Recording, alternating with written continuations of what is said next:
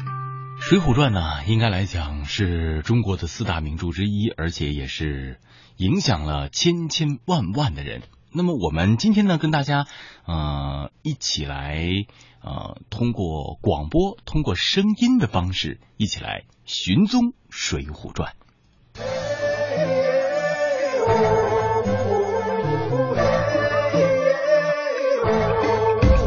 大男子开天辟地，侠行天下事理是义，永保安良一身正气，闯荡江湖无人能敌。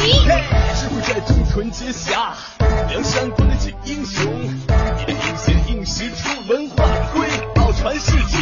我的牛逼你是疯啊，敢英雄只就出手啊，我我闯九州，啷啷啷那个啷啷。我的牛逼你是疯啊，敢英雄只就出手啊，我我闯九州，啷啷啷那个啷啷。水流云在，中国古典文学名著遗踪寻访之《水浒篇》。听众朋友您好，我是维阳，我是杨昶，朋友们好。听众朋友好，我是西村。欢迎收听《水流云在中国古典文学名著遗踪寻访之《水浒篇》。 《水浒传》是中国四大古典小说之一，在民间的影响也是非常的大。那么，山东省西南部的济宁市、聊城市、菏泽市还有东平市呢，因为处在古梁山坡的周围，成为我们这次《水浒遗踪寻访》的第一站，当然也是最重要的一站。那么其中的重中之重呢，还是梁山起义军的根据地大本营梁山寨。所以我们第一站呢，就从这儿开始。 OK，下面请听聚会忠义堂。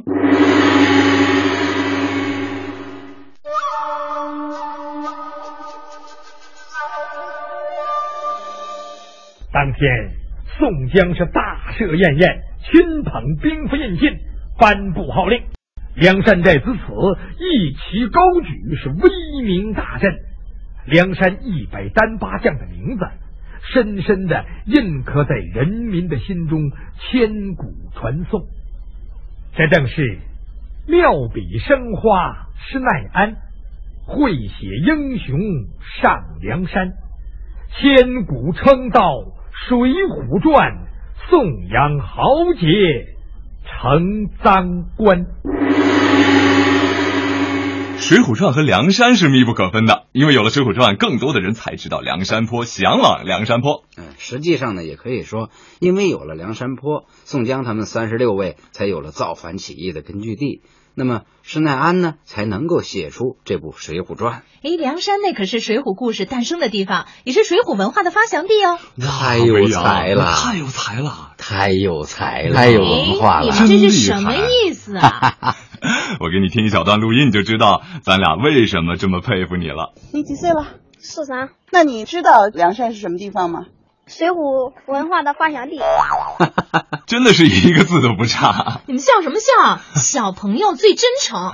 嗯，虽然呢，这个梁山是大名鼎鼎啊，可实际上梁山既不高也不大，是由几座小山组成的。哎，它本来是昆嵛山的一段余脉，海拔不到二百米。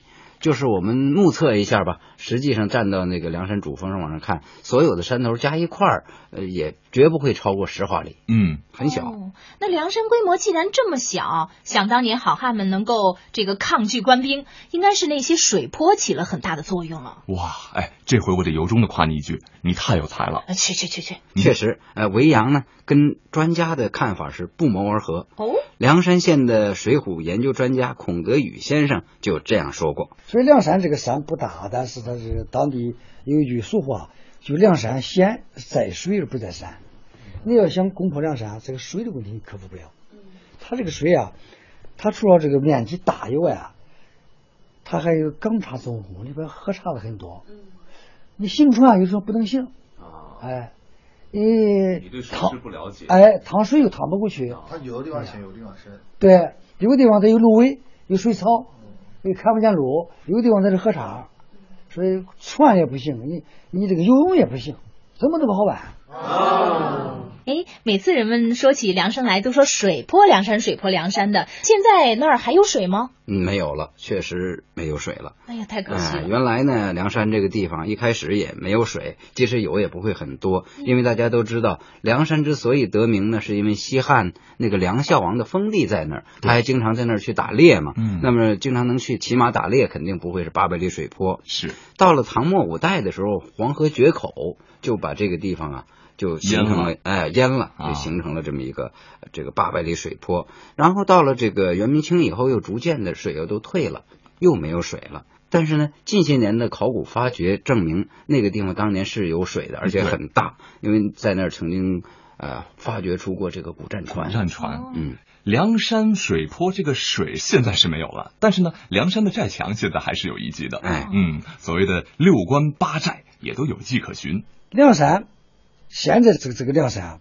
你不能理解成单纯的一个山头，它是周围好多山头的一个组合体。六关八寨应该这样理解。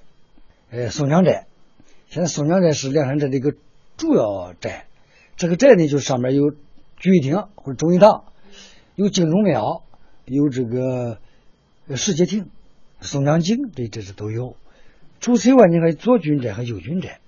左军寨呢，它就是上面有这个呃张掖蔬菜台，右军寨呢，它有这个点将台，有演武场，这是三个山寨了吧？除此以外呢，你看从梁山往下看，东西下长有一个青龙山，这个青龙山应该是青龙寨，向西一个小山，那个山叫凤凰山，我们当地人叫凤凰山，那个山呢应该是凤凰寨。跟凤凰寨紧连的那个龟山呢是玄武寨。另外，我提到这个后进村，过去我们传说是后军寨，紧靠后军寨这个山叫那个山叫鏊子山，那个鏊子山就是鏊山寨，这就是八寨。这个六关呢，现在我们修的就是有你看东山有一关二关，那标明了很清楚。另外，你这个寨门有前山一关二关，实际上是寨门关和豆芽关，这样黑风口和那个牛头门那个地方应该是后山的一关二关，也叫黑风关和牛头关。这就六关八寨。哎呀，听了孔先生的介绍，让我又有点坐不住，对梁山更加向往了。啊，那我们现在马上就带你上山。这段路爬起来很险啊，嗯确实也是梁山易守难攻。这里呢，你看到就是当时林冲上山火并王伦的地方，哦就在段金这儿亭。段金亭。王伦是段金亭准备送 客的， 把自己给送了。这个石板路就应该是过去的路了哈，不是，最也近都是是的重新修的。对，过去是什么路呢？过去是土路，土路啊。对，土山路。哦，这条路是原来的。原来有七山山，西三山三个就是山这个头地方这。一个山头，啊那个山头，这个山头孙。经理啊，后来改叫名齐三我山也不知道。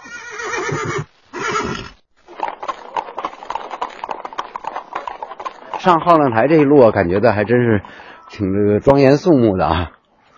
放浪山岭，跟您刚说这庄严庄严肃穆。嗯，完全另外一种 感觉，真是走几步就一层景儿，一层境界呀、它风景虽然是在半山腰啊，可是你看它背后那个山景，那种那种怪异，那种就就透出一种险峻来，就透出一种凶险来。搁这儿是合适的。嗯，薇娅，你别看梁山不高不大，不过啊，这爬起来也真不轻松。哎，不过啊，胜利已经在望了。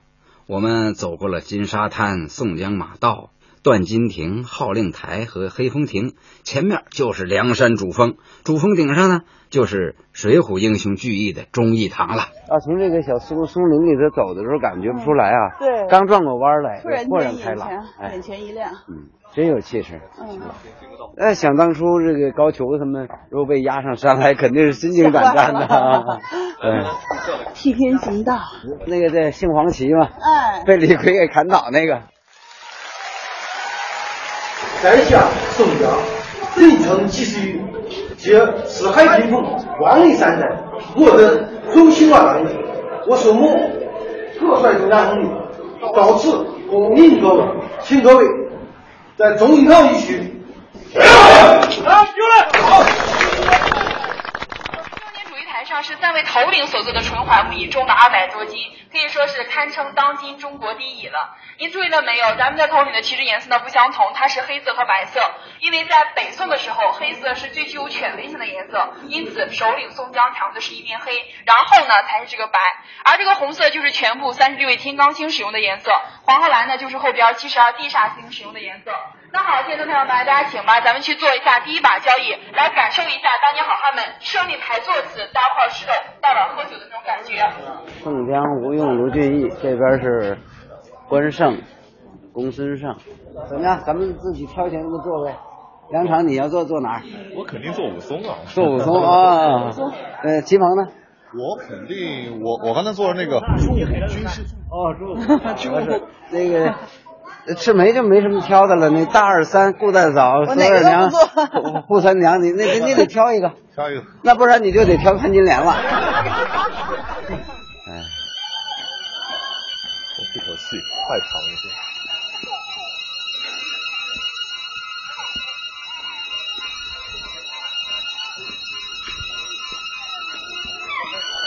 好嘹亮的唢呐呀！这是什么人吹的？哎，这我可不能告诉你。你这不还是欺负我没去过吗？又卖关子。哎不，呃，是让你啊听听这个人他自己说。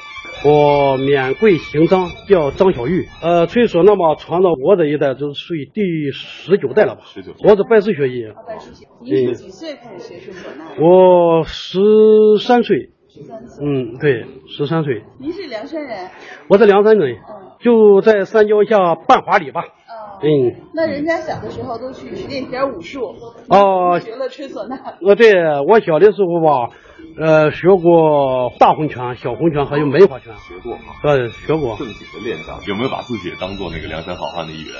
嗯，呃，当过。对，包括到我们梁山来来的每一个游客，都当做梁山好汉。哎呀，荡气回肠，绝对是梁山好汉的范儿嘛！当然了。看来这梁山上不光有好看的，还有好听的。啊。